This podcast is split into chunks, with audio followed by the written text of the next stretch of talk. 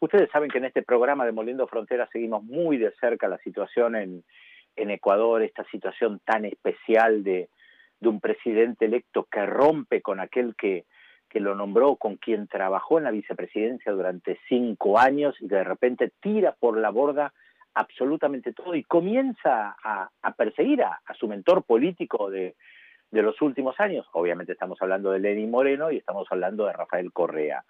Eh, Rafael Correa ha intentado, con su movimiento quebrado por la, traición, como él califica de Ley Moreno, de, establecer formaciones políticas que permanentemente son perseguidas por, por Lenín Moreno y con todo tipo de excusas tratan de ilegalizarlas, pensando en las elecciones del año que viene, de febrero del año que viene, y donde Correa no se puede presentar, y están haciendo lo imposible desde el Poder Central para ilegalizar al movimiento de Rafael Correa. Para entender un poco mejor esto que parece tan embrollado y que lo es, qué está pasando en Ecuador, estamos en comunicación con Marco Antonio Bravo, él es director del portal confirmado.net, un portal excelente que les recomiendo leer para comprender lo que se pasa en Ecuador. Así que los saludamos. ¿Qué tal, Marco? Pedro Briguer y Leandro Álvarez, te saludamos desde Buenos Aires. Buenas noches, hola Pedro, hola Leandro, y un saludo muy cordial para todos allá en en la República de la Argentina, una patria muy querida de la que he visitado varias veces en los últimos años. Bueno, eh, has dicho, tu introducción me parece eh, que es hecha por un periodista ecuatoriano, pero no de los grandes medios, sino más bien de los medios alternativos, porque tú has dicho varios aspectos que en efecto han sucedido. Un gobierno que llegó de la mano de la izquierda, con la continuidad de la Revolución Ciudadana que gobernó el país durante 10 años, entre 2007 y 2017, con un programa de gobierno alternativo, de izquierda y progresista, pero que en el camino fue cambiando de cara y definitivamente las cosas son ahora diferentes. Ya aquel movimiento incluso que creó Correa con otros de, sus partidarios como era Alianza País, ha desaparecido y pues ya queda simplemente eh, los restos de lo que fue en algún momento el mayor movimiento político, uno de los grandes de América Latina, porque en estos 10 años que gobernó Correa ganó 14 elecciones consecutivas, resultados evidentemente muy importantes. Ahora, ¿qué, está pasando concretamente ahora? Eh, ¿Con qué argumentos eh, desde el Poder Judicial y obviamente eh, con instrucciones del Poder Ejecutivo de Lenín Moreno, se está tratando de eh, bloquear la posibilidad de que el movimiento Rafael Correa se presente en las próximas elecciones. Bueno, hay, hay varios hay varios temas que debemos entender. El uno es el político, sin duda, eh, la proscripción del movimiento Compromiso Social, que no era movimiento de Correa. Recuerda tú que cuando a Correa prácticamente se le expulsa del movimiento Alianza País, y se, se busca la manera de que todo el liderazgo político del movimiento tenga que salir por diversas causas, muchos de ellos se encuentran en México como asilados políticos, entonces se descabeza la estructura eh, política eh, del movimiento Alianza País y se le quita el movimiento a Correa.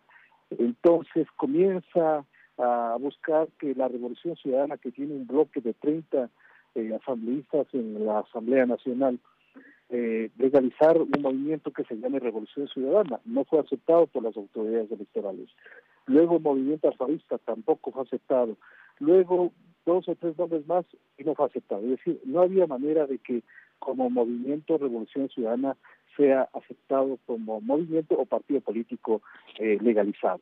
Entonces, en ese transcurso se, hacer, se hay acercamientos con otros movimientos, con un movimiento que no había tenido prácticamente vida en los últimos años. Eh, se llega a un acuerdo, pero faltando apenas un par de meses eh, hay una hay una directiva que se autoproclama y se le deja a un lado a la directiva que estaba apoyando Correa. A dos meses de las elecciones intermedias en el Ecuador, elecciones locales, no había movimiento, entonces se acerca a otro movimiento llamado Compromiso Social, logra eh, inscribir aproximadamente un 15, un 20% de candidaturas a nivel nacional y logra resultados que nadie lo esperaba. Logra eh, la prefecta de la provincia de Pichincha eh, logra el prefecto de la provincia de Manabí, la tercera provincia más importante del Ecuador, eh, logra la mayoría del Consejo Metropolitano de la capital ecuatoriana, Quito, sorpresivamente no logra la alcaldía. Entonces, con unos resultados importantes como eh, las prefecturas en las principales provincias, Pichincha, Manabí, con la mayoría de concejales en la ciudad de Quito, eh, llega prácticamente en segundo lugar la candidata de Correa a la alcaldía con sospechas de incluso fraude, eh, con una participación muy importante, millones de votos, faltando apenas siete meses para las elecciones, prácticamente se dejará a un lado a este movimiento compromiso social. Será un duro revés y un golpe político para el correísmo porque tendrá muy poco tiempo para conseguir otro movimiento. Posiblemente movimiento sea la lista uno, centro democrático, por el que pueda participar en las elecciones. Digamos, yo creo que sí va a participar, aunque con muchas limitaciones y con eh, eh, pocas opciones de que pueda conocer la gente de que Correa está en la lista 1. Correa definitivamente en este momento sí podría ser candidato para vicepresidente o candidato para asambleísta eh, por Europa. Sin embargo, eso depende ya de otros aspectos que tienen que ver con la justicia en el Ecuador. Actualmente se lleva a cabo un juicio denominado sobornos, llamado juicio a la carta, que en un año se va a sentenciar incluso en la última instancia de casación, una instancia que en otras circunstancias toma 5, 10, hasta 15 años que se han dado casos de esa naturaleza. Pero se va a cumplir los tiempos antes del 17 de octubre, tienen el tiempo para eh, cerrar este caso sobornos y sancionar definitivamente eh, a Rafael Correa y a otros de sus exfuncionarios con la pena de ocho años de prisión. Entonces allí prácticamente Correa quedaría fuera de toda opción de ser candidato a vicepresidente o candidato a asambleísta. Las encuestas en este momento dicen que el correísmo, pese a todo lo que ha sucedido, tiene un voto duro que aproximadamente eh, ronda el 22%.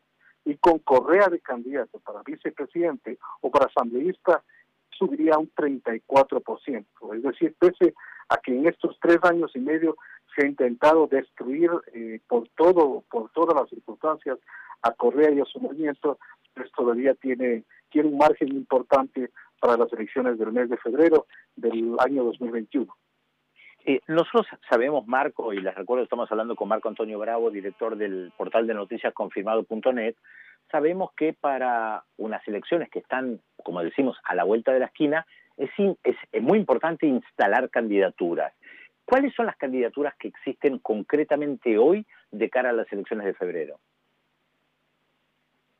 Bueno, todavía no hay ninguna candidatura oficial.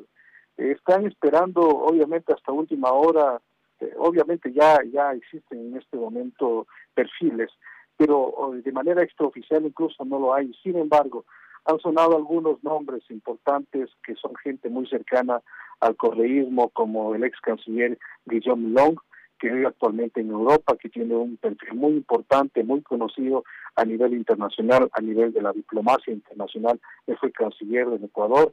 Marcela Guiñaga, quien es asambleísta actualmente, fue funcionaria, ministra del Ambiente del gobierno de Rafael Correa. Gustavo Yalc, quien fue presidente del Consejo de la, de la Judicatura, perdón, que instauró todos los cambios judiciales en los últimos años en el Ecuador, en el tiempo de Rafael Correa. Digamos que son, entre otras, las alternativas, eh, sin descartar que exista un, un, un cuarto candidato, precandidato fuera de los nombres que te acabo de dar. Pero, eh, te repito, suenan estos nombres, sin embargo, ni siquiera extraoficialmente se ha informado ya de este asunto. Todavía no están hablando de nombres, eso es lo que dicen. Ahora habrá que esperar qué va a suceder en las próximas dos semanas al menos. ¿Y cuál es el candidato Lenny Moreno? El candidato Lenny Moreno es el ex vicepresidente Otto Sommerhosner.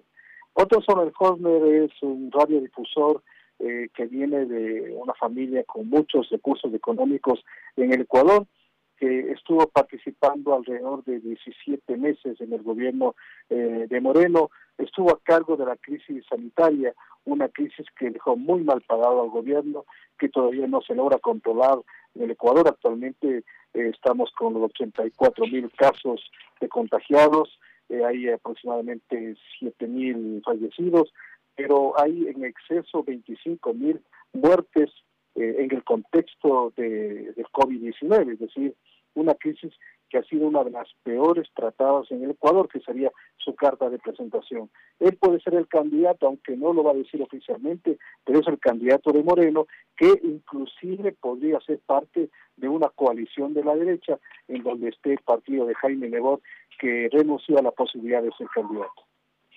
Marco, como siempre, muy claro en tu información y en tu análisis. Seguramente te seguiremos consultando para poder comprender lo que está pasando en Ecuador. Te mandamos un abrazo grande. Desde Buenos Aires pasó por Demoliendo Fronteras Marco Antonio Bravo, director del portal de noticias confirmado. .net y un gran analista de la situación ecuatoriana. Un abrazo grande desde Buenos Aires. Un abrazo a ti, Pedro, eh, y bueno, estaremos listos para poder siempre conversar sobre lo que sucede en América Latina.